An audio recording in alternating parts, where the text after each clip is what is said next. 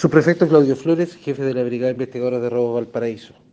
Desde esta brigada especializada, en virtud de órdenes de investigar por varios delitos de robo con intimidación y violencia emanados de la Fiscalía Local de Valparaíso, hecho ocurrido en los cerros Placeres y Esperanza de esta ciudad, específicamente en el sector de Portales, se detuvo a un sujeto de 60 años por el delito flagrante de infracción a la ley de armas, que portaba entre sus vestimentas un arma de fuego tipo pistola.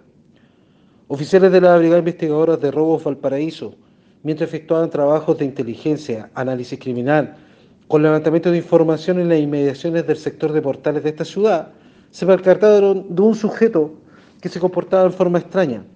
Oficiales al darse cuenta de esta situación y proceder a fiscalizar al sujeto, este delincuente trata de evadir el control, denotando gran nerviosismo. A la revisión de sus vestimentas se le encontró un arma de fuego tipo pistola, además de dos, tres municiones que portaba en su cargador. Se dio cuenta el Ministerio Público quienes dispusieron que el detenido pasara a control de detención por el delito en comento. Además, este Ministerio Público instruyó remitir el arma de fuego al laboratorio criminalística para realizar las pericias correspondientes, con la finalidad de establecer si esta arma se encuentra apta para percusión y disparo.